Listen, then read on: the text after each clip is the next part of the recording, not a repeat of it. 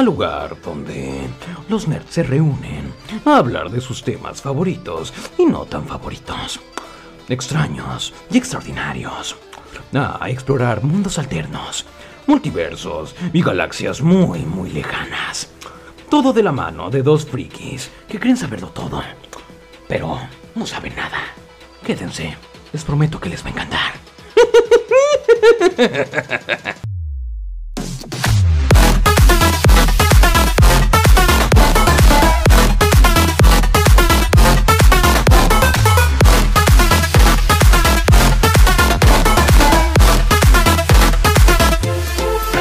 Bienvenidos amigos y amigas y amigas a este podcast. Yo soy Ramón Burgos. Yo soy Fernando Gómez. Y el día de hoy nos acompaña nuestro gran amigo, es eh, Music Lover, le toca ahí más o menos la música, le gusta todo lo que es relacionado con, con música, artistas. Es nuestro amigo Juan Mendoza. Muchas gracias por invitarme. Vamos a darle, vamos a hablar de lo que ustedes digan y hay que hacerlo a gusto. Sí, pues eso Sí, venimos pues a hablar a gusto. este, digo, lo hemos platicado en muchos, en varios, varios podcasts. Hemos dicho de que el ser geek o el ser ñoño no simplemente hace referencia a que te guste mucho en los Anime o cómics, los animes, las películas de historietas. O es- no, más bien este, el ser nerd o el ser ñoño o el ser geek de algo es que te apasione algo, ¿no? Y yo creo que una de las grandes pasiones del ser humano, pues no tiene otra cosa más que la música que es parte de, de una de las pues, de las grandes de las grandes bellas artes, ¿no? Sí, es una de las formas de arte más antiguas desde que el ser humano descubrió cómo hacer música. Se ha utilizado por lo largo de la, de la humanidad. Es algo que acompaña a la humanidad, entonces es algo que, pues que te apasiona y eres ñoño, eres nerd de la música, eres ñoño Sí, de la sí, sí. música. Porque también si no lo saben, para aprender a tocar un instrumento, sea el instrumento que sea, necesitas dedicarle mucho tiempo. Sí, para, para aprender, tiempo, para aprender a ser, para ser bueno haciéndolo, no, no, no siendo, no, no si eres un eh, integrante de la banda del recodo, pues evidentemente nada más agarras una tuba y le, una tuba y le empiezas a soplar y ya salió, ¿no? Pues sí, Entonces, depende este- del instrumento que utilices. Dice una canción que me gusta mucho que ya hacíamos música muchos años antes de conocer la agricultura, entonces es animal, el, el siento yo pues el, el, el amor a la música es animal, es Sí, es- es- está en el instinto. como sentir la gravedad que te vas a caer, como hambre, no sé, cualquier Sí. cosa, es una, se ha utilizado en muchas cosas, como instrumentos de guerra, como cosas así, entonces el sonido nos evoca muchas cosas, del llanto de un niño, la voz de una madre, el embarazo, sí, sonidos, sí. lo transformamos en música y pues nos comunicamos con eso. Así es, por eso es que el episodio de hoy vamos a hablar de específicamente eh, One Hit Wonders. Aquellos eh, hits que maravillosos que rompieron récords, que se vendieron miles de copias por esa canción, que la canción llegó a no sé, muchísimos lugares del mundo, pero que pues, lamentablemente la banda o el artista pues ahí se murió. Sí, estos- pero, pero hay, bueno, evidentemente como, como pinche concurso, concurso de gobierno vamos a como que poner las bases, ¿no? Este, evidentemente un One Hit Wonder no necesita ser simplemente de que pegó y se fue. O sea, por ejemplo, estos vatos de... ¿Cómo se llaman? Los que hicieron la, la, la Macarena. Eh, los del río. Los del río, güey. Eh, pegaron con la Macarena en, todo- en todos lados y no tienen otro, otro hit que más que la Macarena. Pero vete a España, los cabrones siguen haciendo tours, siguen haciendo este discos, siguen presentándose en tele, siguen siendo Sí, una eh, famosos, pues, famosos. No, y también hay artistas que sacaron álbums después de el álbum o la canción que le pegó, porque muchos son en su álbum debut, que la canción es- estella, est- estalla y llega a los, eh, pues a los tops. Y después sigue sacando discos, pero no son relevantes para, para la música, para el medio. Entonces, eso es un... un Sí, no ya, ya, no- ya no llegaron al mismo, al mismo nivel de...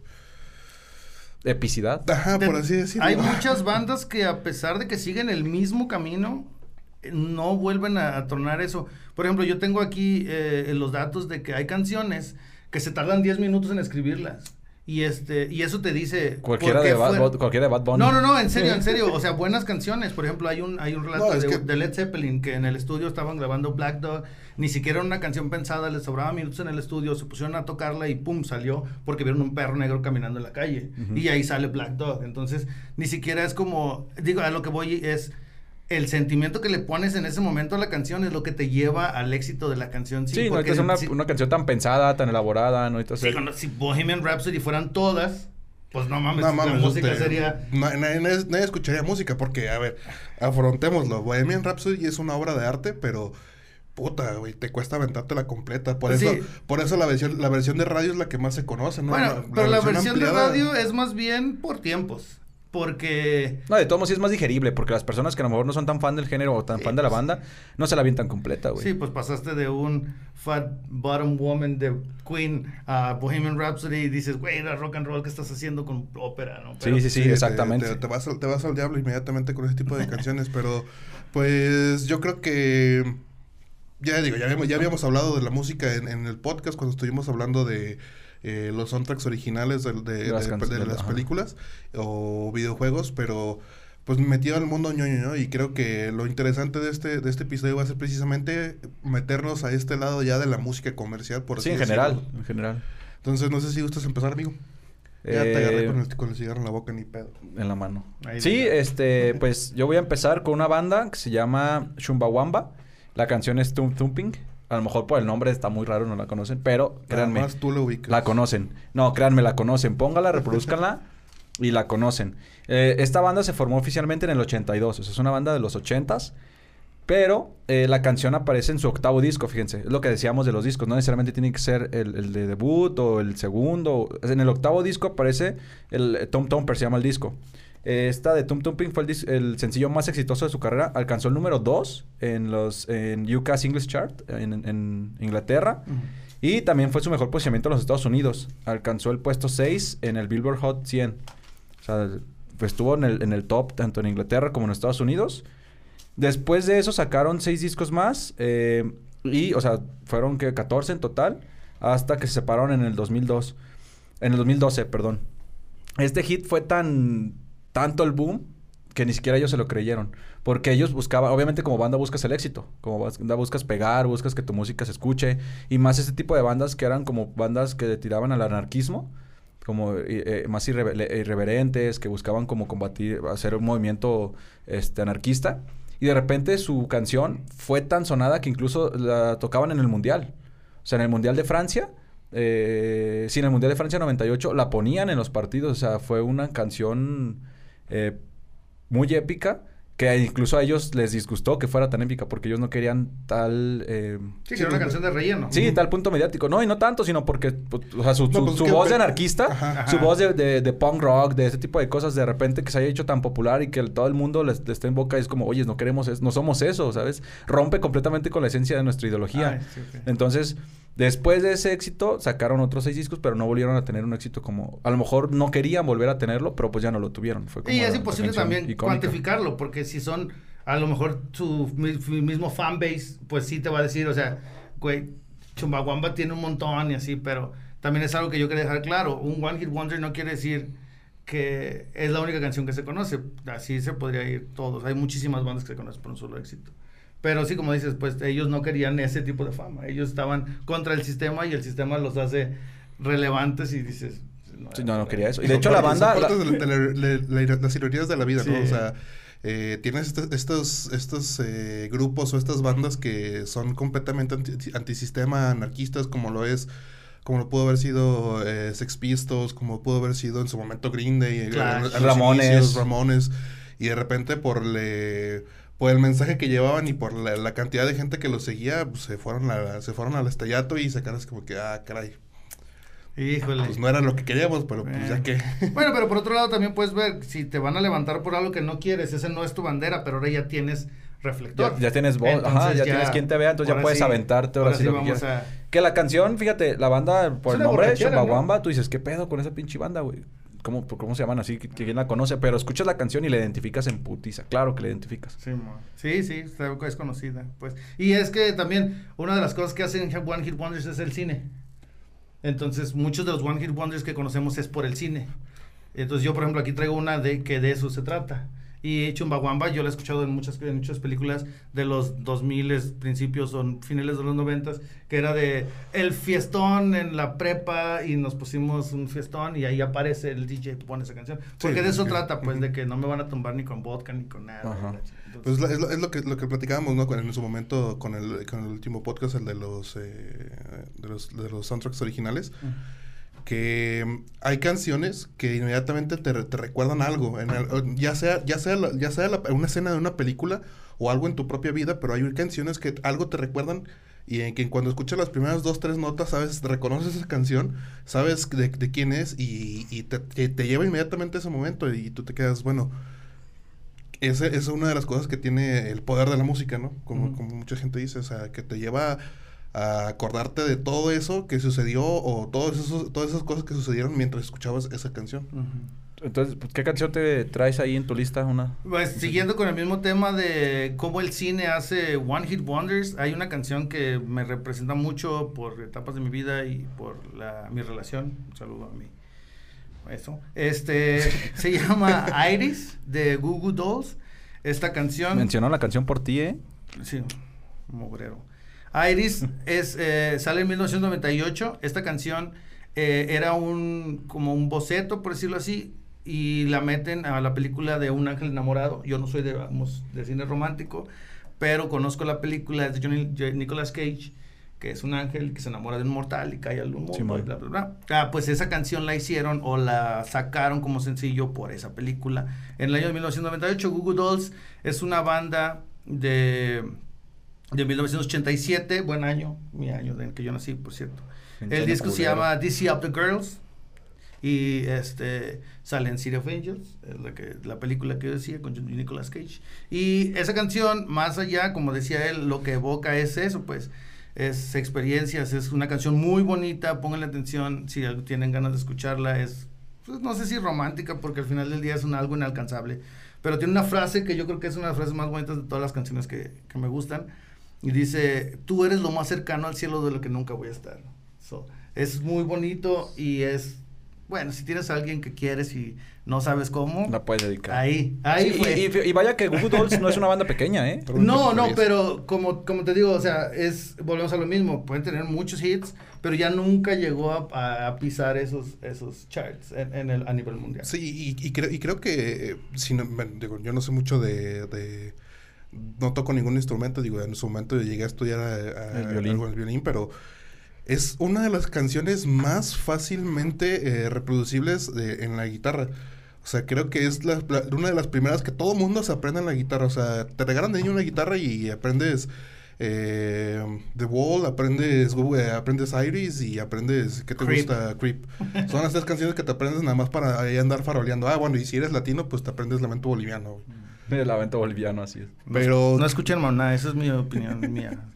Porque voy a decir de Maná, pero no escuchen Maná. Pero creo, creo, creo que eso también tiene mucho, mucho que Pero, de, de por- su éxito, porque es una canción muy sencilla de, de- es muy sencilla de, de- de escuchar. Es muy digerible, es muy cortita, es muy al madrazo, no, o sea, no anda con vueltas.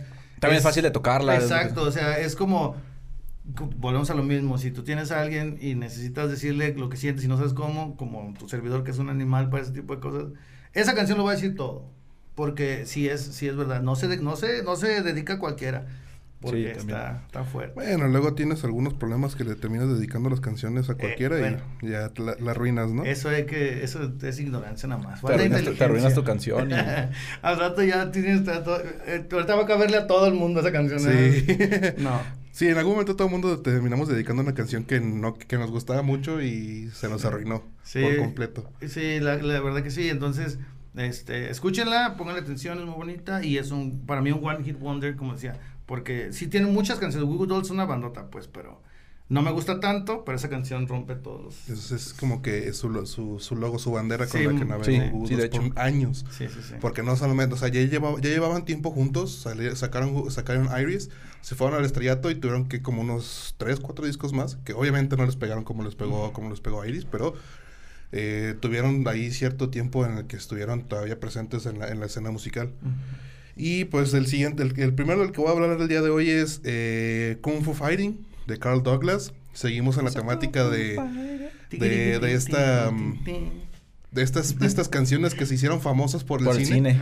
Digo, todo el mundo la conocemos por, eh, principalmente, bueno, yo la conozco por eh, la película de, de, Kung Fu Panda. de Kung Fu Panda. Es este como que la, como que la, la que lo trajo a, la- a- a la, a la opinión pública, al, al ojo público. Como que la En revivió. estos años, ajá, en estos años, pero en realidad la canción se, se hizo precisamente para otra película de Kung Fu.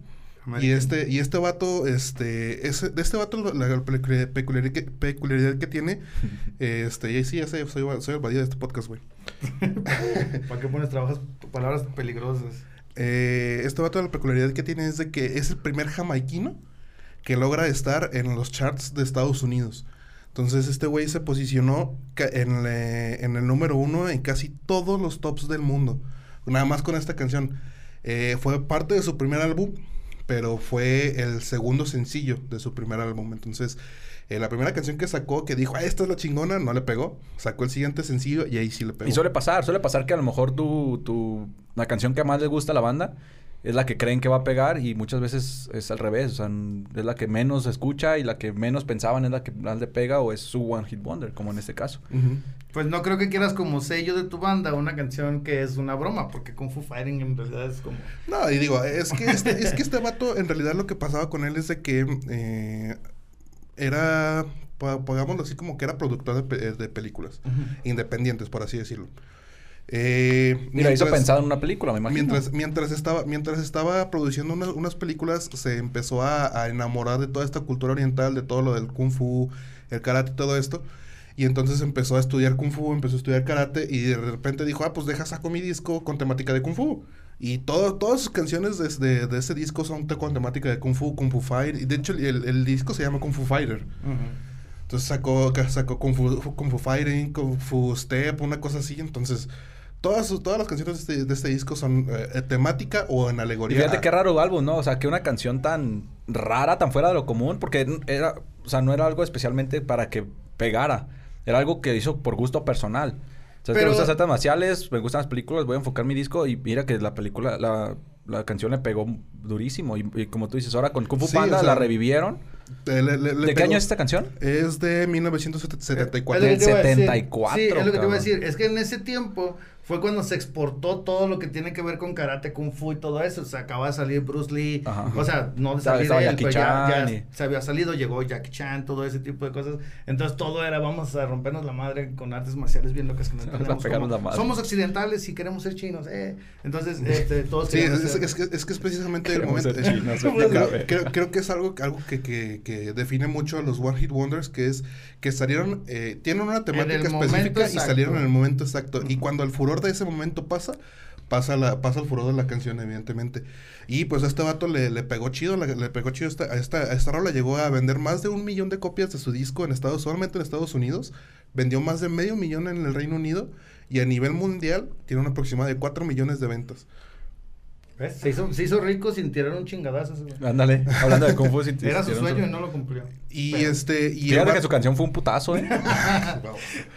y este vato, después de, este primer disco, tuvo otros siete discos que, pues, evidentemente no le pegaron porque, pues, igual mantuvo, mantuvo la misma temática en casi todos sus discos.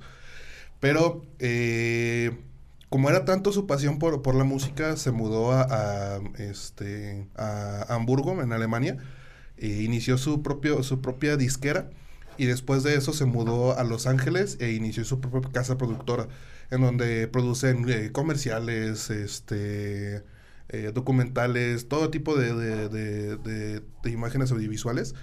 Y este, pues a fin de cuentas no ha dejado la escena musical, por así decirlo, porque tiene su propia disquera y tiene sus propios, eh, sus propios artistas que, que los promociona y todo esto, pero pues, o sea, fue como que la única, la única rola que le pegó y la única rola que por lo que todo el mundo lo conoce. Pero eso lo, eso lo llevó, mira, dónde está. Eso lo permitió ser productor, eso lo permitió su propia disquera. Y es algo de lo que estábamos platicando hace rato, eh, que muchos que quieren recrear ese éxito, entonces se basan en lo mismo, en lo mismo, en lo mismo, y por lo mismo de quedarse estancado en ese lugar, no salen de ahí. Sí, ¿cuántas, eh, ¿cuántas bandas no, no, hemos visto que se mueren y se desviven por tener un solo, un solo hit, un solo éxito? Y pasan, pasan desapercibidos por toda su vida, digo. Eh, no, o que tienen el éxito, tienen ese éxito y dicen, ah, esto, esto está, esto pegó, esto está pegajoso, hay que darle por aquí, hay que darle por aquí y por más que lo, que lo lleven por ahí. Y terminas haciendo discos, cuatro o cinco discos que suenan lo mismo y durante todo tu tiempo sigue sonando igual y no tienes ningún cambio y Pero es lo mismo. O sea, creo que el único caso de éxito de eso que están hablando es Payaso de Rodeo y, y No rompas mi corazón. O sea, porque es la misma canción, nomás le dieron la vuelta, pero es la única. Porque si intentas replicar lo que ya hiciste antes, la van a decir, eso ya lo vi. No, Sí, no, no, pero y- pues hay que hay- tomar en cuenta que Payaso de Rodeo y No rompas mi corazón no son canciones originales, son No, covers sí, de sí, una sí. rola de country eh, Sí. eh, de no me acuerdo cómo se llama el pendejo, que es Willie es Nelson, el ¿no? papá de... Eh, Miley Cyrus. Ajá. Ajá, exactamente ese pendejo. Entonces, este o sea, no, tampoco son originales, o sea, No, no, no. Pero digo, ellos, o sea, ellos nos trajeron esa canción, por decir, nos trajeron, y la adaptaron, y lo dijeron, ah, pegó chingón, vamos a hacerla más rápido, y vamos a sacar cabello de rodeo. Es exactamente Payaso lo mismo. rodeo. Esa madre. Perdón, no soy di- docto en esas pendejas. Pero es lo que digo, o sea, para que suceda eso, es está muy fuerte. Eso pasó también con otro, hay, pues en el rock and roll, por ejemplo, eso pasa mucho. Haces una canción, por ejemplo, de Twist, y pega, pum, rompe, y lo haces Let's Twist Again, y es la misma canción, nada más la continuamos, y pum, la rompe otra vez. Pero O ¿cuántos sea, son hay? muy, sí, son muy pocos Sí, ejemplos. pero no. pues es que también, te- también tienes que tener en cuenta que cuando salías de Twist de Twist, pues no tenías una, una industria musical que te, que sí, te, sí, que te los pusiera mm, eh, Chingo de canciones, ajá. que te pusiera rivales como para en el mercado decir, ah, es que si yo no innovo, si yo no innovo voy, voy a aparecer uno más del montón, Sí. porque en realidad no había un montón, sino había dos, tres artistas que eran famosos y le tenías que sacarle jugo a esos, a esos dos, tres artistas. No, y también es, es parte de los géneros, ¿no? Hay géneros muy marcados que tienden a hacer este tipo porque, eh, por ejemplo, en el rap no se ve, o sea, sí se ve obviamente los one, one hit wonders, pero el rap eh, como era un, un, un, un, este segmento muy competido, no te podías permitir el hecho de repetir canciones, de repetir letras, y aparte por la, tipa- la misma temática del rap, de improvisar, de, de- entonces Y no el te rap permitía. es una música muy rápida, o sea, es, eh, eso estás te- hablando de que me agarré a madrados ayer y mañana ya somos compas y pasado mañana ya vas a agarrar una balada, o sea, eso no puede replicarse, Esa- es porque lo que- es- el rap se exactamente, trata de qué está pasando en el barrio ahorita. Entonces es eso difícil, es difícil que suceda eso, pero es que hay géneros que son más, más aptos para que suceda este tipo de con la repetición, vuelva a ser un boom. Sí, pues sí. Y qué bueno, porque la verdad, hay que, a- Hay que seguirle. Sí. Pues eh, yo, mi otra canción que traigo es una- la banda se llama The Knack, eh, se llama My Sharona.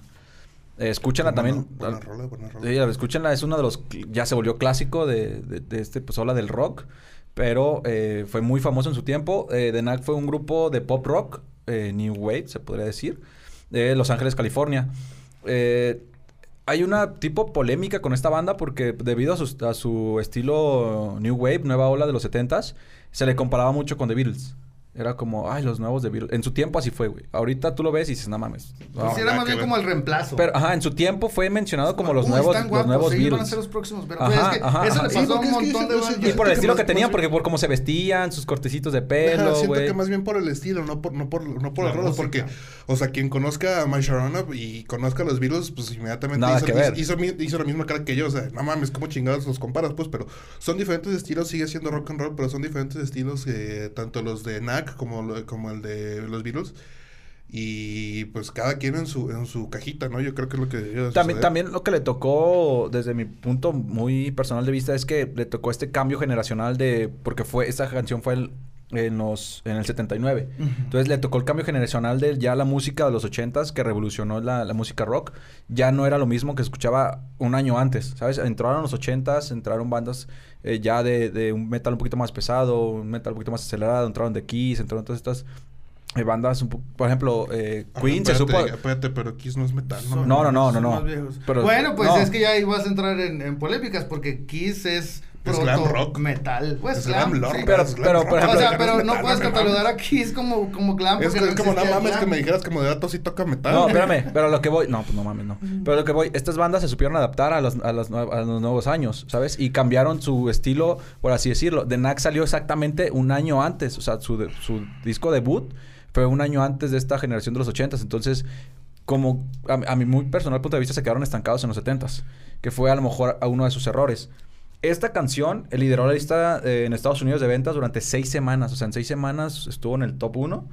Y obviamente pues se convirtió en una música, en una canción clásica, ¿sabes? De- Del clásico De del rock. Una. Sí, una canción de culto de las clásicas del rock. Es una muy buena rola, escúchenla. Y yo creo que este fue el error de la banda, quedarse estancados en los 70s.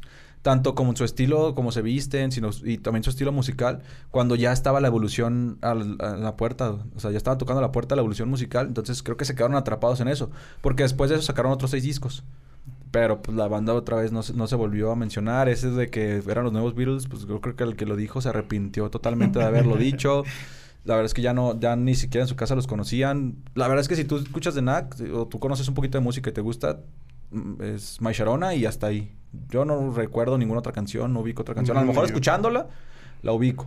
Pero My Sharona, en cuanto la escuchas, sabes qué rola es, aunque no sepas quién la canta, aunque no te sepas el nombre de la canción, la conoces, la cantas, la bailas, porque está chida, güey. Es un rolón. Y está ¿no? muy, es igual, volvemos a lo mismo, es una canción muy sencilla. Sencilla, muy... simple, es lo que iba a decir. Y, y hablando de esto que decías de lo, de lo generacional, la música tiene ese, esa cosa que es, eh, o es muy paulatino el cambio, o es de un putazo, pero para que lo dure está bien cabrón, porque de los setentas, pues estás hablando de que venían del, La música del disco, ajá. Y luego tienes Inexes y todas esas bandas que vienen a romperla bien recio. Y a medias están este tipo de bandas que, pues sí lo hicieron bien, pero como que no se pudieron mantener ahí donde iban y es donde se caen. Creo que porque se enfrascan. ah, Obviamente lo hemos visto generación tras generación. ¿Qué pasó con la crítica eh, de las bandas de rock este de, las de, principios de los 2000 que ah, le empezaron a meter electrónica y ay es que ya le metieron electrónica por ejemplo qué pasó con Green Day es que es que ya se fueron a lo popular es Se que ya prostituyeron. Ah, es que se prostituyeron es que se Ya están se yendo vendieron, es que, no mames, es que güey, tienen pues que Eso, eso hace. y es que tienen que sus ideales. y es que música, estúpido. ¿qué quieres que Exactamente, vende música. Y es que tienen que, si la música cambia y si la gente te exige electrónica, pues a lo mejor no te vas a tocar electrónica, pero le metes estos, Como, estas notas ejemplo, es- o sea, electrónicas. un, ej- un ej- perdón, un ejemplo más, más eh, actual es de que todo el mundo está diciendo, ah, ya todo tiene reggaetón. Pues cabrón, es lo que más vende en este momento. Sí, te guste o y no. todo el mundo se tiene que subir al barco del reggaetón El ahorita pop- porque es lo que está vendiendo. El nuevo pop es el reggaetón. Pues Sí. es que de hecho ese es el problema con la gente. Yo digo, y esto es, es otro tema aparte, perdón, pero lo voy a sacar aquí. El pop no quiere decir música de Britney Spears o Backstreet Boys. Pop es música popular. Así, exactamente, Puede ser Kendrick totalmente. Lamar o puede ser de, o sea, no, no, no me vayan a golpear por lo que La balada, no sé, Pero fue mucho tiempo diciendo fue música es popular. Música popular, punto. Por eso se llama pop. Igual que el indie, el indie no es Arctic Monkeys, el indie no es, es esa música que salió independiente y que la rompió. Obviamente Eso ellos, es. ellos eran inde- empezaron independientes, que después crecieron, se convirtieron en los monstruos que son. y- Pero ahora ya todos los que tocan con distors, con guitarras, con cosas que tienen sonidos más largos, indies. ya son indie. Güey, No, no, vienen de no. unas pinches disqueras grandísimas. Estos güey no pueden ser indie. Ya Sí, los no. catalogan ahí porque ya se volvió un, te- un tema ya, de, ya, ya, ya el, de ya el género, sonido. ya el género se, de- Ajá, defi- se define, filtró. define el sonido, ¿no? Ajá, Tanto y como que a lo que exactamente, y es como, como lo, lo, lo escuchábamos con otros artistas, con otra gente, por ejemplo, el Chombo lo menciona mucho. ¿Qué define el género? O sea, ¿cómo, cómo, cómo tú ¿Tus fuentes defines? son el chombo? ¿Eh? ¿Tus fuentes son el chombo? No, no, no. Ah. No, pero nos gusta verlo. Nos gusta ver el Chombo. Ah, sí, es sí un, gran sí, productor musical, güey. Entonces, eh, pues, lo que hacemos ver videos y pistear y por eso, por eso hicimos este podcast, porque es lo que hacemos todos los días, güey, todos los fines de semana, güey, ponernos a ver pendejadas, platicar de eso pistear. Entonces, habla de esto, o sea, ¿quién, quién dice que mi... Yo pues, voy a escribir una canción, voy a sacar mi banda. ¿Quién dice en qué género entra mi banda? O sea, yo lo digo, lo dice la gente, lo dice el género, o sea... Es que sí existen géneros establecidos. Ajá, sí, es que hay, pau- O sea- hay pau- hay- hay- hay pautas establecidas en las que te dice, bueno, si tienes tal, tal compás, eh, tal, tal llave, tal, tal madre, te puedes definir en esto. Pero, por ejemplo... Pero entonces, pero yo puedo sacar una banda que, que yo le voy a decir que mi género es ya regional metal. Pues sí, güey. Yo le pongo mi género. Existe, Sí, existe pero la tendrías, pero- electrocumbia pero y tendrías, existe- tendrías que hacer algo, tendrías que hacer, hacer algo que el jazz este experimental metal sea este no sea igual al, al jazz clásico, no sea igual Sí, al, sí, sí, al claro, jazz por eso- por eso es- contemporáneo. por- es- o sea, algo o sea, que lo, lo, puedes hacer, algo- pero que sirva es otra cosa. Sí, no, y es a, y es a lo que voy. al- o sea. algo que lo leva, que lo que lo defina y que lo que lo diferencie de los demás, es lo que Y, y- para y- y es a lo que voy, o sea, por. ¿quién dice que Green Day dejó de ser Green Day cuando empezó a meterle No, no las dejó de notas ser Green Day, electrónicas? dejó de ser música como venía haciendo, pero Green Day siguió siendo. Está Y sigue siendo rock. Y sigue siendo Green Day, Y sigue siendo rock. A lo mejor Pues ya le metía mejor- rap. ¿Y quién dice y por qué cuando le metieron rap no dijeron, ay, ¿por qué tiene rap? ¿Qué Por pasa ejemplo- con Limp Bizkit? ¿Quién dice que, o sea, es rock, pero ¿por qué no es rap? Por ejemplo, hay, una canción que se llama Run This Way, no Walk This Way, perdón. Y fue un los puristas, yo me gusta mucho la música. No puedo ser purista por lo mismo porque no tengo un género musical. Entonces, cuando sale Walk This Way, la gente purista se vuelve loca porque es Ron DMC, los raperos que la estaban rompiendo en ese tiempo, eh, MCs, y Aerosmith. y Aerosmith eran los rockeros que la venían rompiendo de, música, de la música de California. Entonces, se juntan y hacen una rola y dicen, nah, no, man, ¿qué es eso, güey? ¿Por qué tienen esos pinches raperos y no sé qué? No, y, los raperos los decían, ¿qué los es raperos, eso? ¿Por qué se junta con los rockeros? Es- es- es- son estas partes en donde rompes el estereotipo, rompes la... la- Esquemas, los techos el de esquema. cristal que existen en la Y, música. y, y, y es... Te, y te sal- te sales de lo, de lo establecido y, yo creo que eso es otra, de las- otra de las cosas que, que hacen buenos éxitos. Salirte de la caja. Te, sal- te sales de la caja y propones algo interesante. Digo, no, no, va- no vas a, a terminar haciendo mi- mezclas eh, pendejas como jazz metal progresivo, ¿no? Nomás por darle la madre. No, no, ya, ya, ¿Quieres regi- ver? ra- ¿Quieres ver? ya es regional metal, dije. ah, bueno, jazz regional. ¿Quieres ver metal. que si lo hago? ¿Quieres ver? No, pues sí, güey, pero... Digo, estoy seguro que alguien, alguien con talento va a hacer un eh, jazz regional metal y espero que me callen el hocico, pero bueno. Este... Por favor, no. Güey, ¿qué pasa con estas nuevas eras de eh, eh, los, los eh, que son, no sé, raperos, por así decirlo, güey? Que tú los ves todos tatuados, los ves y tú dices, este güey es un pinche metalero, güey, y cantan regional mexicano, güey. Y en el regional Pero de ahí estás repente- hablando de tus estereotipos, canal. Es- no, no, no, espérame, es- es espérame, espérame. Y dentro del regional le metes reggaetón o cosas así, entonces dices, o sea, ¿por qué vas a tirarle a esa, a esa persona si está intentando salirse de la caja, si está intentando algo nuevo, rompiéndola? Y si a la gente le gusta, pues ¿qué más da, sabes? O sea, Va a pensar que nos salimos del, del tema, pero no es cierto. Estamos hablando de cómo nacen los One Hit Wonders. sí, sí, sí. no- sí. No, no estamos hablando de eso porque... Ah, eh, la gente está acostumbrada a que nos vamos a la verga. Sí, la gente está Yo no fui, acostumbrada. ¿eh? Ya, Yo no fui. este es, el, este es el, el episodio número 20, en 19 atrás siempre nos hemos Ah, ido a sí, la también chingada. si se entonces, sorprenden que... entonces e- es eso, o sea... No porque No. es algo diferente quiere decir que sea malo. Si a ti no te gusta, No. pues ni modo, güey. Y, y es que güey. es bien fácil y es bien bonita la música por eso. Pues si no te gusta, bien fácil le cambias. Escucha Y te otra cosa. Escucha mamá, ¿Por qué me vas a estar criticando a mí? Pero uno de los ejemplos más grandes de ese tipo de, de contexto en el que están hablando es Queen. A la gente le mama Queen y salió Bohemian Rhapsody. Yo soy, a mí me su- o- su- odio que salga una película documental o biopic o lo que tú quieras. Por ejemplo, y lo voy a decir, lo voy a decir. Si no han visto Batman, no es un spoiler, solamente es un evítense este problema. A mí Nirvana no se me hace una banda estandarte del grunge para mí personalmente, esa es su opinión. Pero que la gente vuelva a Nirvana porque sale una canción de Nirvana en la nueva película de Batman, eso es lo que me molesta. Que qué bueno que vuelvan a revivir bandas como Nirvana con una canción que no es famosa, pero no lo hagan.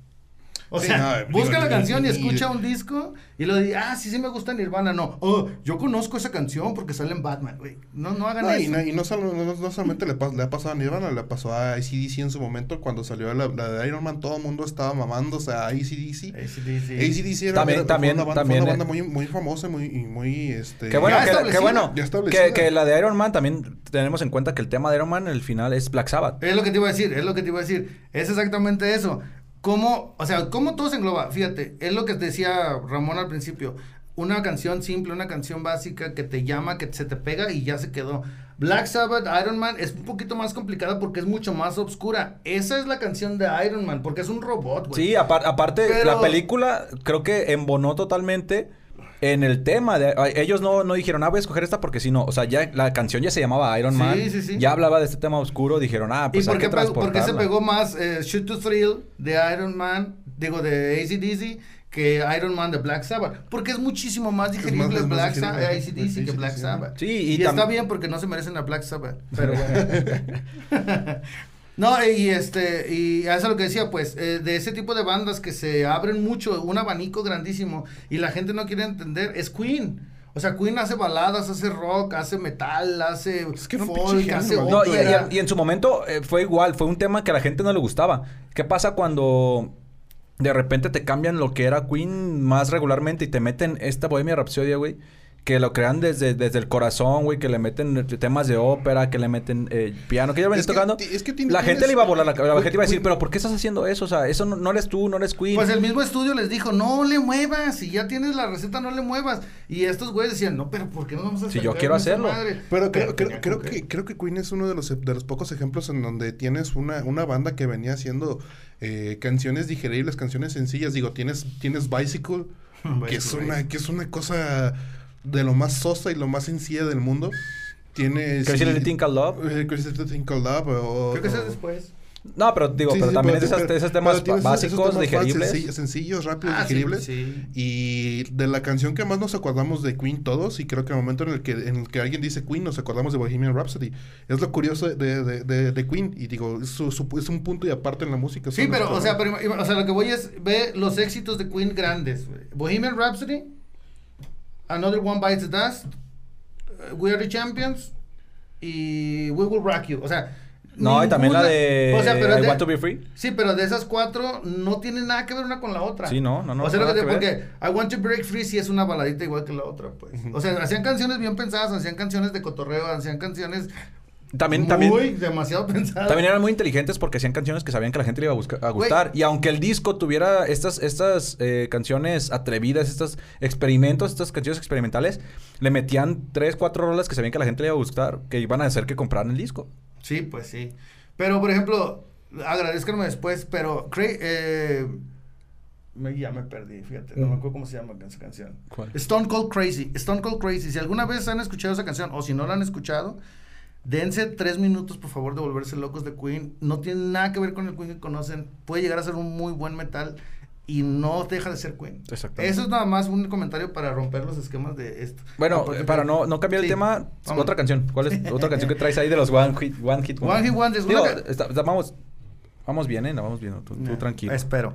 Una canción que a mí me gusta mucho y que es un One Hit Wonder por lo que representa en mi tiempo y está bien tranquila, por eso la metí. Se llama eh, You Only Get What You Give o Solamente Recibes Lo que Das de The New Radicals.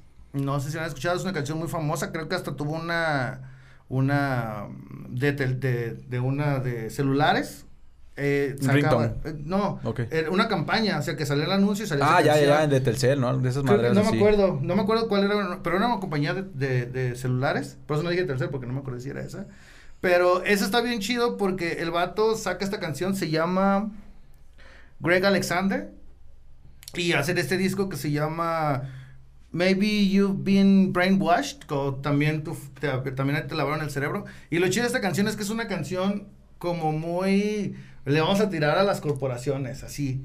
Todos son una mentira y este... Y pues eso dice nada más. Fíjate, y que lo utilizaran para una campaña, güey. Exacto, exacto. Eso es lo que me gusta de la, can- de la canción.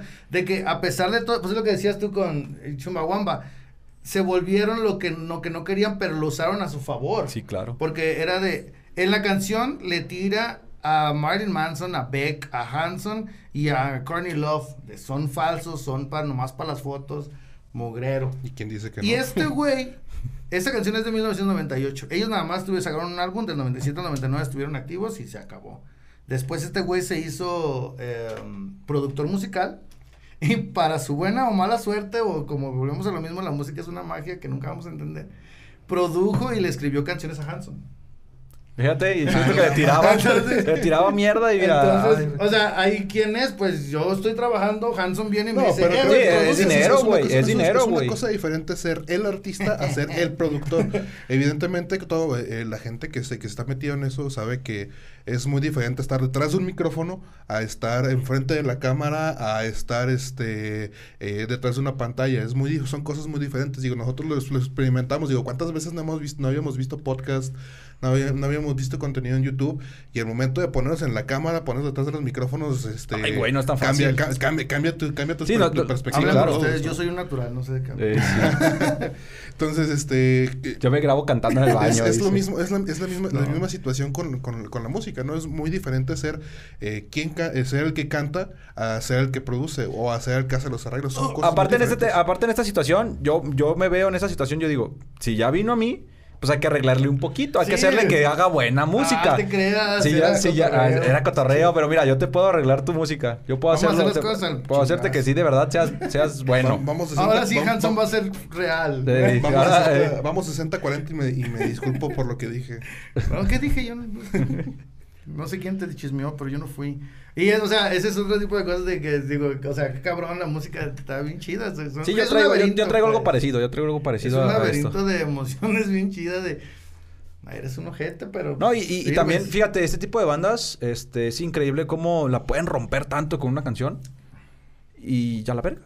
Sí, por sí. cuestiones que no conocemos, a lo mejor la banda se separó por porque pues no se llevaban bien, o a lo mejor después otro güey consiguió un trabajo que le iba mejor y dijeron, "No, no, mi futuro no es la música, entonces se fue a lo mejor un integrante y dijeron, no, pues es que a la verga todos, o a lo mejor tuvieron hijos, no sé, no sabemos por qué se desapareció la banda, no porque fuera mala, tuvieron su éxito chingón, pudieron haberla seguido y a lo mejor la rompían otra vez y a lo mejor hubieran sido un bando, no, no, no, pero no se dieron la oportunidad, ¿qué pasó? No sabemos, y ese tipo de cosas que dices, o sea, un álbum, un hit y ya. Se acabó. Y digo, este, hemos hablado que es un poco difícil en, en la, en la industria de la música volverte famoso o tener un éxito, pero, o sea, durante, durante lo que me tomó hacer la investigación, yo creo que fácil me aventé como 100 canciones o 100 Sí, artistas, artistas un de putero, One güey. Hit Wonders que tú, que tú dices, ¿cómo diablos es que eh, hay tanta gente que, que ha tenido éxito y que nada más tiene uno y se fue a la chingada? O sea, si se supone que la, que la industria está diseñada o, o la industria no te permite ser así de esta manera, pero pues, o sea, tienes estas excepciones que son tan raras y tan, tan emocionantes que es precisamente por eso que, que decidimos tomar el tema que... O sea, son canciones y son artistas, una vez lo hicieron y ya no pudieron No, y, volver a y- y llegar a es que ese- también, ese y es que también hay que ver el otro punto de, de vista de los productores.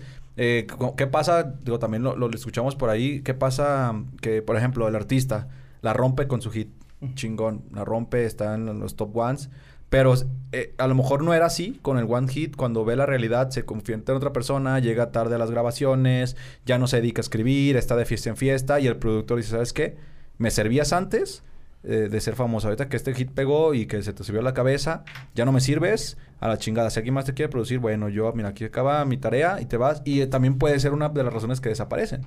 Y a lo mejor en este tipo de bandas no, pero ahora actualmente se ve que O a lo Es mejor más, en esas porque ¿qué bandas pasa? más. Porque No, y- como y- es un solo, se te sube el humo a la cabeza y ya eres un rockstar y dejas tu Pero es que, ¿qué pasa en la actualidad, güey? Ahora tenemos tanta música, güey, tan, pero tanta música que antes los One Hit Wonders, si había 100, 200, ahorita hay 500 mil, güey, porque ahorita hay grupos que salen, la rompen, a lo mejor por la- esta fama empiezan a, co- a conocer otros artistas, pistean se- y empiezan a dejar de hacer su chamba, que era escribir, eh, no sé, o producir, o no sé, los arreglos musicales con su banda y todo el pedo, y el productor dice, ¿sabes qué? La chingada no me sirves ya y desaparecen porque por el ego o porque eh, simplemente se tiraron al desmadre o por ciertas razones. Porque ahorita es aparece un artista y al siguiente día otro y al siguiente día otro y luego de repente el que apareció ya no estaba.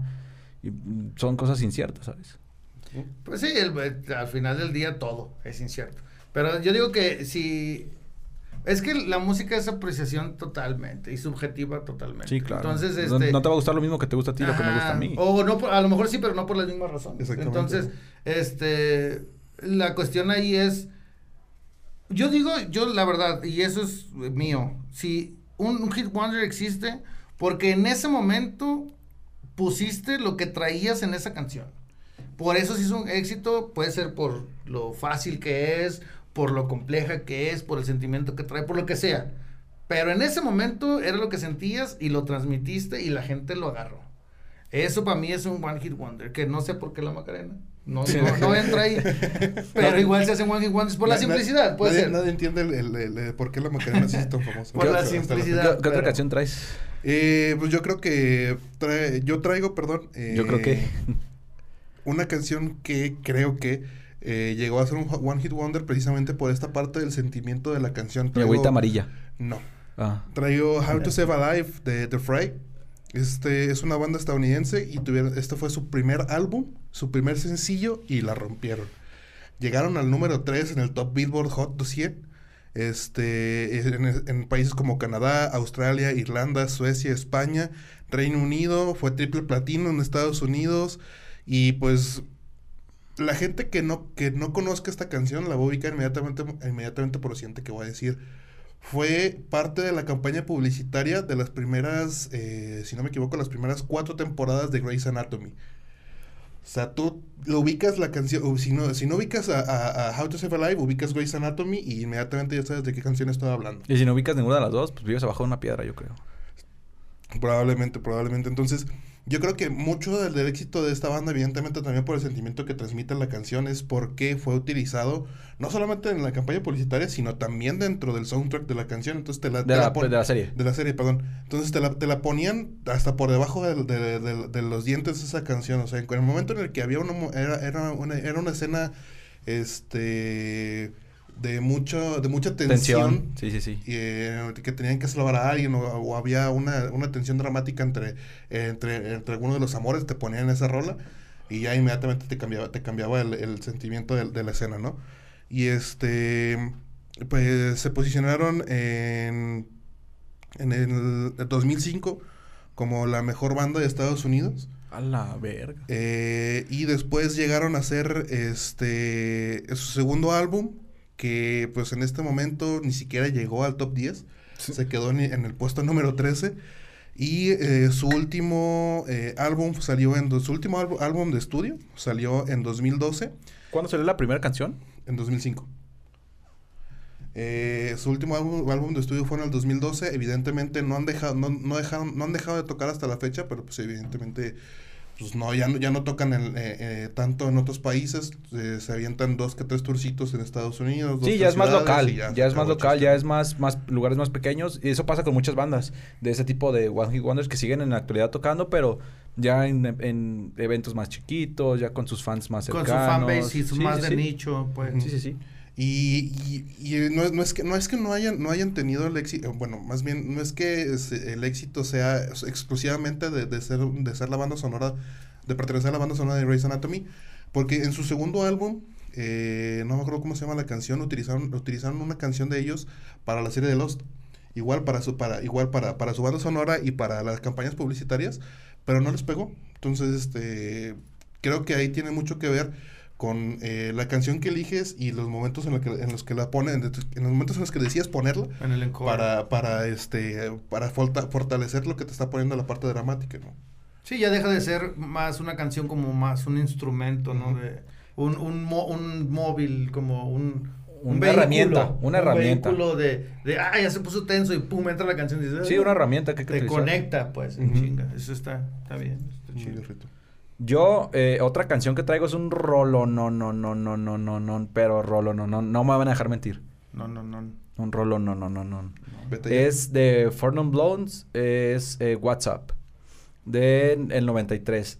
¿Quién no ha coreado esta canción en una peda, en una fiesta, en el bar, eh, con sus amigos? Es un, pero un rolonón, pero de aquellos. Es más que una bandota, es una canción que ha traspasado barreras de los años, que desde que salió fue un éxito, que ahorita sigue siendo un éxito. No hay persona en el planeta Tierra que no conozca esta canción, la neta. No hay, no hay persona que no, cuando pones la canción no la canten. En cualquier lugar. La- te gusta el rock o no te gusta el rock, la cantas. Porque la sabes, la conoces y porque la neta, la, la letra, lo que... Cómo la cantan, cómo la interpretan, to- todo tiene un, un- un que ver. Eh, Four Non Blondes eh, sacó un disco, eh, su- solo un disco. Fue una banda de solo un disco como tu anterior banda. Que es eh, Bigger, Better, Faster, More. Eh, esta canción que fue que es WhatsApp eh, llegó al puesto 14 en la lista de los más vendidos en Estados Unidos. O sea, no fue el top 1, pero fue en 14 en los más vendidos. Eh, Four Non Bloods es una banda eh, de Estados Unidos de rock alternativo eh, que eh, nació en el 89. Eh, se separaron en el 95 y eh, la banda pues se desapareció totalmente. Ya no está activa. Eh, de repente después creo que tocaron en algunos lugares por beneficencia. eh, más eh, recientemente, pero no, no como conciertos al- al público. Sí, evidentemente va- vas, vas al concierto no por escuchar su, su, su disco ni nada, sino vas, a- vas al concierto para escuchar WhatsApp. WhatsApp. Canta WhatsApp 15 veces y... Sí, y, ya. y, güey, la gente lo puede escuchar 15 veces y no hay pedo, güey.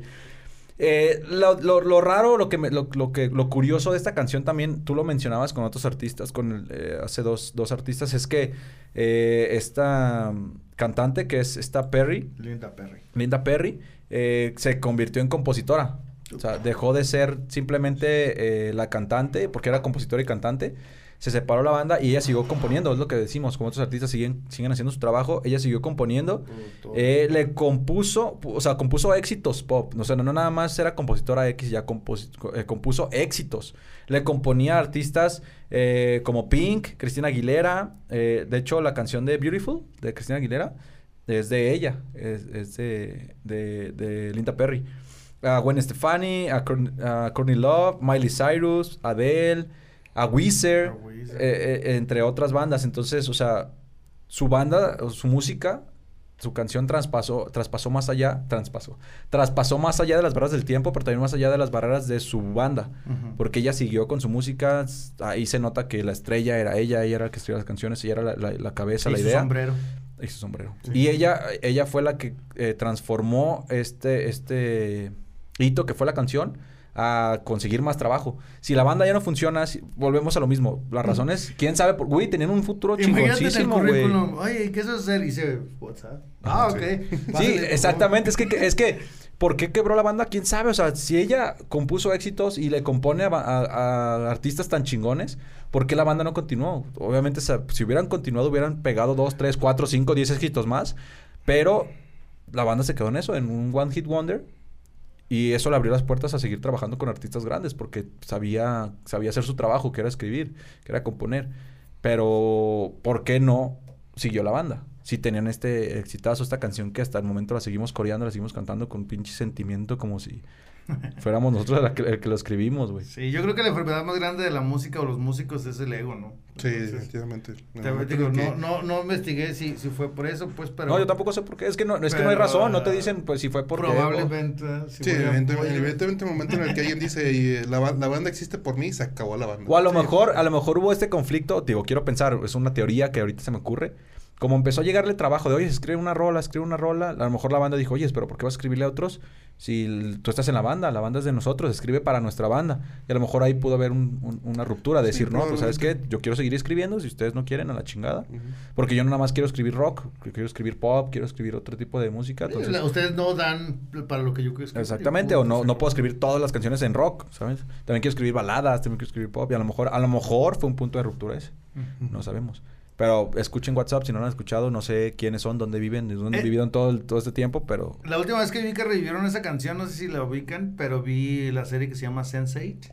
Sí, claro. sí. y ahí Netflix. todos se conectan cantando esa canción. Ah, sí, cierto, sí, cierto, sí, Está cierto. chido. Entonces empiezan a cantarle y empiezan a. a Uno en. Islandia, otro Sí, en bueno. Alemania, una en India y todos cantando. En la Corea. Ajá, sí, sí, sí, Entonces, está- no es tan está buena para hacer eso que se conecte, pero sí está chida la serie. chido. La sí. Sí, la letra no es como que. No, es una canción va tema. la verdad es Pero no va, el te- no va el tema como de. Ahorita este, que está ¿no? muy de moda el, el tema de los feminismos y ese tipo de cosas, y yo creo que es eso, porque de eso habla la canción, o sea, de que es una mujer que no sabe qué hacer porque tiene que salir en un mundo de hombres. Entonces está, está cabrón. Pero está chida la verdad. ¿Cómo conoces tantas canciones y sabes de qué hablan todas, güey? Pues es- la barrera del lenguaje no es una barrera. ¿Qué otra canción traes, amigo? Yo traigo un, para mí esta canción es como un intro. En la escuela nos la daban para aprender a hablar inglés. Sí. Era, era- eh, porque lo mismo, es una canción muy simple, pero muy bonita y es dar vueltas y vueltas, dice la canción lo dice. La de Bingo. No, es, es si los gotas de lluvia. La de rema, rema, No, rema tu remo. ¿no? Es Lemon Tree de Fool's Garden. Fool's Garden es una banda alemana. No, y, de- de- y deja tú que sea una canción de que nos enseñan en la, en la primaria para aprender inglés. Es una canción que todas las malditas quinceañeras la bailan, güey. Todas las malditas quinceañeras la bailan en, sus mal- en su maldito vals, o sea, ya... no, y te enseñan en la primaria, en la secundaria, en la prepa, te la ponen en todos los niveles escolares para que aprender a hablar inglés. Sí. O sea, es- es- esta canción puedes llegar a odiarla de lo repetitiva que es. No, está chida, Pero está es muy buena está canción bonita, está porque bonita. es, es este. Es eso, pues un- sencilla. es una canción chill. Like, estamos, vamos a oír dos minutos de que quiero estar contento. Pones Lemon Tree y no hay fallas. Sí. Y estás, este- estás aburrido, estresado, pones la canción y ya te pones esta de buena. Sí, aparte son alemanes, entonces como que. Yo no sabía, ¿eh? Hasta ahorita que Ajá, dijiste. ajá. yo Hasta ahorita que Sí, dijiste, yo no se sabía que llama, esto lo busqué nomás porque es un reto para mí. Es Peter Freudenhaller, se llama. ¿eh? Y son de, aquí tengo también esto. Forsheim, Alemania. No tengo ni idea dónde está, nomás quería decirlo. tengo un acento chingón alemán, es todo lo que quería hacer. Esta, esta canción salió en 1995, ya tiene sus años, muchos menos que yo. Ya habíamos nacido nosotros. Y ese- desa- desafortunadamente. Y esta canción la escribió igual. Este güey estaba esperando un domingo a su novia que llegara a su casa. Él estaba fuera de su casa esperando a su novia. Y estaba sentado Aburrido. viendo un pinche árbol y dijo, ah, ¿qué pasa si en vez de estar le platicamos al árbol a ver qué nos dice? Un Y árbol de ahí- limón. Y ahí salió la canción. ¿De cuándo es? ¿De? ¿De cuándo es? No. De 95. 1995. Sí, no, no, no. Yo, yo iba a decir, si es como de los 70, tendría una razón de para hablar del árbol, pero no. Bueno, tiene que haber una razón. Hay- Pues sí, estaba muy aburrido, tenía que hacer tiempo en lo que esperaba su novia. Sabemos que las novias se Oh. tardan horas en salir, porque están o estaba muy cerquita de las nubes. Bueno, quién sabe. uno no sabe. O había fumado algo. o dos cosas diferentes. No sabemos, pues, pero eso, o sea, la- la- el, el que lo inspiró fue que estaba aburrido fuera de la casa de su novia esperándola en una tarde de domingo. ¿Y, y, y en Alemania tienen otros éxitos o no? Sí, es una banda ya reconocida en Alemania. Eh, tienen, creo que, tres discos. No traigo el dato. Pero, o sea, volvemos a lo mismo. El One Hit Wonder es el que salió de Alemania y permeó al mundo. Es que ese es otro tema, que pueden ser exitosos en su país. Sí. Pueden ser muy exitosos, tener un- una discografía muy abundante y premios y canciones del top, pero llegan a otro país o a otro, a Latinoamérica, por ejemplo, o a otro continente y solamente pega una canción. Sí, por ejemplo, hay, hay, una, hay una banda que, que entra ahí en ese, pues, de- pues, The Proclaimers, no sé si lo ubican, todos Sí. conocen ah, I'm on my way de, De- ah, Ice Age, no, la era hielo. ah, ajá. Sí. Y este, y tienen muchas canciones, pero aquí no suenan. Entonces, son ese tipo de One Hit Wonders, de esos no me gusta hablar porque no son One Hit Wonders como tal, pero sí hay muchas bandas así. Y este no tiene nada que ver con Lemon Tree. Lemon Tree es una canción bien bonita. Sí, la neta Lemon Tree es una muy buena canción. Sí, sí, sí. Y bueno, para finalizar, yo traigo eh, We Are Young de Fun. Es una banda estadounidense eh, que se creó en Nueva York y se creó a partir de la disolución de otra banda eh, de Nueva Jersey que se llamaba The Format. Este, Fun, antes de sacar su primer disco de estudio, ya estaba tureando con bandas como Paramore. ¿Cuál, ¿Qué canción es la de Fun? eh, We Are Young. Ah, we, We Are are Young. young. Ujú. Ya, tu- ya tureaba como, con bandas como con Paramore, ya tenía giras propias en solitario en Estados Unidos, en Reino Unido. Y eh, pues la gente, la gente los, los reconocía no tanto por, por sus canciones, sino más bien por los covers que hacía o por este las canciones que ya le habían, con- le habían con- eh, eh, escrito a otras bandas, a, otra- a otros cantantes, ¿no? Y en 2012 sacan su primer álbum de estudio con el sencillo We Are Young y se convirtió en ese se convirtió en el himno de ese verano, o sea, yo creo que no hay persona en este no hay persona en este mundo que no haya que no haya coreado la rola en el antro, en una fiesta con los amigos en el en, en- en el carro. O sea, es una rola que en el momento en el que Nos tocó la pones, prepa, ¿va? eh, sí, creo que sí. Es una rola que en el Ya momento hace que la 10 pones a 11 años, no puede ser. Güey, estamos viejos, güey. Tú más que nosotros, pero ya estamos tiempo viejos. no le hagan caso, es una mentira. Es un constructo social. Yo soy joven todavía. Sí, es una muy buena canción y es muy bonita porque, como dicen, pues te lleva la- allá al final de la peda. Sí, en el, en en momento ya en el que- estamos hasta en, en ese, en momento en ese momento en el que en el que ya todo el mundo En está el momento en el que el güey se fue a hablar a la ex otra vez. Ajá, y es- que, se, que, se- que ya todo el mundo se está abrazando. Ya todo Que otro está abrazado de la botella, güey. Yo te quiero, güey. Es que sí es cierto, no, no es cierto de eso. No, me- sí, eh, no hagan eso tampoco, pero qué feo. Sí, pero sí evoca eso. Sí, es, es- sí, Es- sí, es- sí. ese, es precisamente ese momento en el que ya todo el mundo está eh, en ese en ese punto zen, en ese En ese punto trip de, de, de estar viajando, en ese, cada en quien ese en punto, su en ese punto al dente en el que ya todo el mundo está bien cocinado y, y ponen, ponían, ponían esa rola en ese, en ese tiempo. Y yo creo que hasta si la pusieron otra vez en los antros, todo el mundo la empezaría a corear igual con las mismas ganas. Es el cielito lindo de los 2010 que todos Ándale. las ay, ay, así. Sí, Ándale. We are young. Y este, algo curioso de, la- de la canción es de que, por ejemplo, salió eh, como un cover por la, para la serie de Glee. Y en la noche que se estrenó ese capítulo tuvo más de un millón de descargas en iTunes. La versión del cover de Glee de We Are Young tuvo más de un millón de descargas en Solo esa la versión del misma cover. noche. Solo la versión del cover tuvo más de un millón de descargas esa misma noche. Y eh, bueno, el, el- el disco de estos, de estos chicos alcanzó el número uno de la lista de Billboard durante seis semanas consecutivas y ganaron el disco séptuple de platino. O sea, No, no sé. eh, Chingos de discos. ajá. Vendieron un chingo de discos. Chingos. Tiene, tiene, tiene por lo menos 7 millones de ventas en Estados Unidos, casi un millón y medio de ventas en el Reino Unido. Y globalmente dice, se dice que llegó, llegó a vender más de 12 millones de copias de su primer álbum. Lo cabrón de ese, de ese dato, digo, para aterrizarlo, es que ya estábamos en la era digital. En el 2010 ya había descargas de iTunes y todo, y estos cabrones seguían vendiendo discos. Eso es No, un deja tema- tú, ya había piratería, ya estaba, no, eh, o sea, piratería, existía Ares, existía Limeware, que No, podías este descargar piratamente. No, ya, ya existía, Sí, eso. Limeware ya existía, ya existía. Ares, bueno, desde antes ya existía Ares, que podías descargar pirata la canción, y aún así tuvo las descargas que tuvo en una plataforma O sea, pero me refiero a que ya original. podías contratar un- una suscripción para un lugar donde te daban ya el, el- el digital. Sí. Y estos güeyes seguían vendiendo discos, porque eso está bien, pues yo soy eso de la memorabilia, entonces yo quiero comprar mi Sí, yo también, si hay, un, si hay una, una banda que nos gusta mucho. vale la pena, eh, claro. Pasó, por ejemplo, con el de... Rock en tu idioma sinfónico, te lo puedes, los, los puedes escuchar en Spotify. Digo, yo, puedes- yo- yo lo descargué, digo, perdón, yo lo descargué primero antes de comprarlo, o sea, yo tengo la, le tengo la versión física, pero yo ya lo tenía, yo ya lo tenía en mi computadora antes de que tú, de que tú me lo compraras, o sea, y- Ah, que es- yo, yo se lo regalé. Ese es Le- un le iba- beneficio de ustedes, muchachos. Le, le iba a comprar y dije, güey, pues, güey, ¿lo quieres, Simón? Ah, y compré dos copias, güey. Y aparte, lo bonito es que viene el, el CD y aparte viene el DVD Ujú. con, con, con el performance en video de, de, de este concierto sinfónico. Entonces, yo también soy de esos. Si el disco, la banda me gusta, compro el disco en físico, aunque lo pueda escuchar en Spotify todo el pinche día. A mí me gusta tener el pinche disco, nomás por decir que me gusta y que ahí lo tengo. Ya no vas a cargar por un por mamón. Sí, por mamonía de, ah, yo tengo el disco, mira. Mamador que es. Firmado acá, ¿no? Sí, es- eh, y, y es bonito, se Firmado vale, por ¿sabes? Ramón. Eh, firmado por mí. el ticket. No, y, y es que se vale, ¿sabes? O sea, está Sí, chido. que- creo esa es la barrera también de la música, que a pesar de que ya existen las, descargas- las descargas digitales, de que ya existe la piratería, que está bien cabrón en la orden del día la piratería, si algo te gusta, lo compras, aunque lo puedas Te, tener te- gratis. te te gusta la versión, siempre, yo creo que eso es algo que nunca va a pasar de moda. Y digo, mucha gente, muchas bandas siguen sacando vinilos. Y digo, el vinilo ya, ¿de hace cuántos años? Pero es que hace poco, es que hace poco tuvo otro boom el vinilo.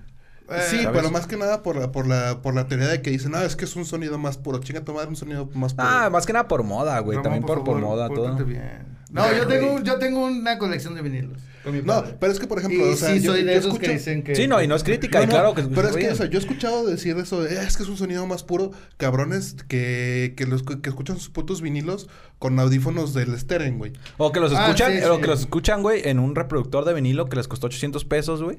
Que aparte de que es el vinilo, güey, trae mismo su bocina, güey. O sea, ni siquiera ocupas conectarle un equipo exterior o algo, güey. Digo, no tiene nada de malo.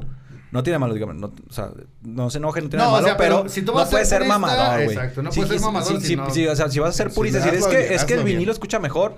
Tienes tu reproductor de vinilo, lo tienes conectado a un, a un equipo de audio, un amplificador, a sus bocinas, tienes un audio 5.1 y dices, bueno, te creo cuando dices que un vinilo escucha mejor si lo tienes así. Sí. Por Sí, ahí del pues, mamando. 2005, este es mi momento. El que me robó mi disco de Discovery de Daft Punk, espero que en el infierno, maldito sea. Pero a mí me robaron mi disco de vinilo. Yo tengo muchos vinilos y siempre me ha gustado coleccionar. Bueno, ya cerramos este tema de los One Hit Wonders eh, en general. Creo que para cerrar el episodio podemos hablar de One Hit Wonders un poquito más a libre albedrío. ¿Qué One Hit Wonder para ustedes fue bueno, no fue bueno, no les gustó, les gustó? Eh, o, o de esos, o vamos a algo más latino, algo que ustedes digan, ay, recuerdo este One Hit Wonder que estaba niño y...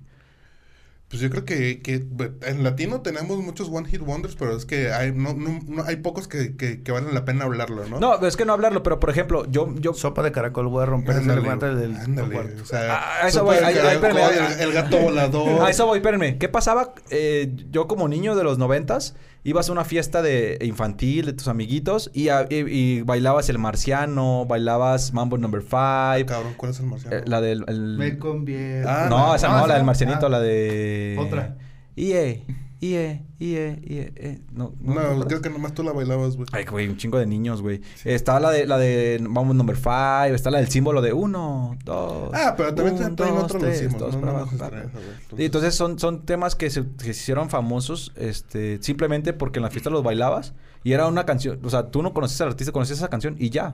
Sí, pero es que... es- Pasa es- con el gato es- volador, es pasa con, eso, el de canciones mesa que más aplauda, que O sea, solamente el mismo, eran... el mismo chombo, ese era lo mismo, o sea. Sea, son canciones muy sencillas, son Pues el canciones chombo escribió el gato volador, güey. Sí. Por eso te digo. Ajá. Pues, pues, el chombo. Entonces, este, son canciones muy sencillas, son canciones muy fáciles, son canciones que no te, no te ameri- no ameritan que les pongas atención, en el sentido de que no fueron escritas para que les pongas atención. Pero ¿qué One Hit Wonder recuerdan de esa época? ahí. O una- algo así que recuerden que digan, este One Hit Wonder fue una mamada, güey. No, no vale la pena hablar de aquí, pero me recuerdo así. Yo les voy a poner la pauta. Por ejemplo, a Cereje. No mames, Sí, o sea, pues, estas sí. viejas, o sea, venían de España. Saca- o sea, el Acereje fue la ma- nueva Macarena. Fue la Macarena de la nueva era para los niños. El bailar Acereje, A, de G, de G, tu G, ver serio, no, güey, bla, bla, bla, bla. Espérate, no quiero demonios en mi casa, güey. Este, o sea, fue, fue un One Hit Wonder, güey, porque era bailable, güey. Todos los niños de esa época lo bailaron, güey. Yo, nosotros estábamos un poquito más grandecitos, pero a fin de cuentas estábamos como en esa etapa de la, ado- adolescencia, en la que, bueno, tú ya estabas más viejo, en la que, en la que la bailaban los niños, en la que fue un súper éxito, güey. Y en España, güey, o sea, igual, fue un éxito esa canción y ya, güey. O sea, sacaron otro disco Este, después fueron eh, en Eurovisión, en, España, fueron invitados por su segundo álbum, pero pues no tuvieron ni, relevancia, ni, en su caso los conocía, más que por el éxito de, de ACRG. Y fue un, boom- bo- fue un bombazo para ellas, porque nada más se escuchó en España, en Europa, se escuchó en toda Latinoamérica, güey, en Estados Unidos, güey, fue un bombazo. Todo el mundo lo recuerda porque lo bailabas. Nada más por eso. No porque fuera una buena canción. ¿Qué decía la canción? Sepa qué chingados decía la canción. Era- es, era- es que esa diferencia de esos temas que hablamos, todos estos temas tienen letra, tienen música, o sea, tienen un objetivo, un- No, siguen pero- una- pero, un o sea, ideal. Era, era un guachiguacheo del... hace- ah, Es, es, es una canción... Es una canción de hip hop de Sí, sí, sí, sí. De hecho, de hecho fue la polémica, fue la polémica porque decían que a lo mejor que se basaba en esta canción de rap y tú dices, bueno, sí, a lo mejor sí, pero pues está muy distante de la realidad. Sí, porque pues, El ritmo son españoles y le dicen glotón a Wolverine. Entonces, ¿qué chingados? Pero, entonces, pero, o sea, no, en, re- en realidad ACRG sí tiene una letra y sí es una letra, es una letra sosa, es una letra sencilla, por eso decía que no, no tiene, no tiene ni... Pues el padrote del, del bar. Sí, güey, está hablando, está hablando de que es un, es el padrote del bar que, Que llega y pide su rola. pide su rola, güey. Y esto Viene. Diego y baila, y ah, baila, y, y Sí. todo el mundo, y todo mundo se pone a bailar con Diego él, la y este la güey, este, con es alguien que todo mundo conoce. Ya se acabó, se acabó el chiste de la, la canción, no tiene Sí, sentido. llega el vato y cuando llega todos le ponen su canción y esa es hace de hit. Ah, pues está caminando padrote en la... Esa es- esa es- dejé- esa es la dejé- canción. Dejé tú. Esa es la canción, la canción que tú dices, esa es la que le No, la no, que me acuerdo pide, la que título, pide Diego. sí, sí, sí ubico la canción. La canción. Yo- ah, no me yo acuerdo. tengo que decir si la traigo. que no soy acuerdo, tan, este... No, no traigo. Yo no puedo decir ese tipo de cosas porque nunca me gustaron. Digo, en mi infancia, pues, en la, en la secundaria, oíamos quiere chorizo y ese tipo de cosas. A la que la verdad, no, nunca han sido. No, y es que, y es que, y no es que One. Hit Wonders bien raros, como lo que ahorita lo mencioné, el de mi agüita amarilla, el de quiero una novia pechugona, que tú dices, esas mamadas, ¿qué son? Pero güey? es que O es lo sea- que te digo, no puede ser One Hit Wonder porque las dos que dijiste son del mismo. Los toreros muertos. Ah, bueno, sí, los tenemos. tienes Entonces, razón. pero por ejemplo, sí hay como la unión. La Ah, sí, Unión con, tiene con este o Lobo, Lobo Hombre en París. Ajá, o Duncan Du. Ah, con Duncan En algún lugar. En algún o- Bueno, Duncan un Du también tiene otro- otras canciones que son exi- medianamente exitosas, pero que no lograron hacer el éxito de, de- de en algún lugar, evidentemente. Pero. Pero es lo sí. mismo. O sea, en España son, siguen siendo un estándar. Pero es que no son, pero es que, México es que no son así. tanto. ¿Qué pasa con Anitos Verdes? O sea, es una institución y también tú conoces dos, tres canciones nada Como más el de ellos, Una güey. institución fea. Pues sí, una institución, una institución argentina. Pero tú conoces dos, tres rolas de ellos. No, es español. ¿no? Es- No, son argentinos. Verdes son españoles, ¿no? Sí. Son españoles. Pues Igual, guitarras blancas. ah, guitarras blancas. El elemento el Lamento boliviano. boliviano y No, no son este. no, son argentinos. Según yo, son argentinos. No sé, no me importa, es marciano, igual, como que. este, pero sí, o sea. ¿Lo sí. dices por lentes de fondo de botella? No, sí, sí, así le dicen. Ah. Y Lo dices, este. lo dices porque es ciego. conozco, ¿No has visto que tiene unos pinches lentotes, güey, sí, de sí, fondo pero de botella? digo, güey? ah, es el marciano, sé que sí, sí, sí le dicen. Pues por eso yo creo, güey. Este, a mí me gustaba mucho más el rock, siempre ha sido así, y sé que hay muchas bandas así. Este, Pero por ejemplo, en el rock español latino, eh, algún One Hit Wonder que, que ubiques. Pues vacilos, por decir, para irnos tan Mm, lejos. Yo La solo quiero pegar en la radio para ganar. Pero es que tienen cara luna y Ah. tienen, mi, tienen la de Tienen mi primer millón, güey. Es que Tampoco es como. No, mi ignorancia no los hace One Hit Wonders, nada más. Exactamente, es lo que, lo que decíamos en un momento. O sea, hay rolas que son muy famosas y que la gente no conoce de quién es el artista y de repente dicen, ah, es un One Hit Wonder, o sea, Ajá. nada más pegaron con esa canción y no. Tienen otras canciones que igual te las sabes, pero no sabías que eran ellos.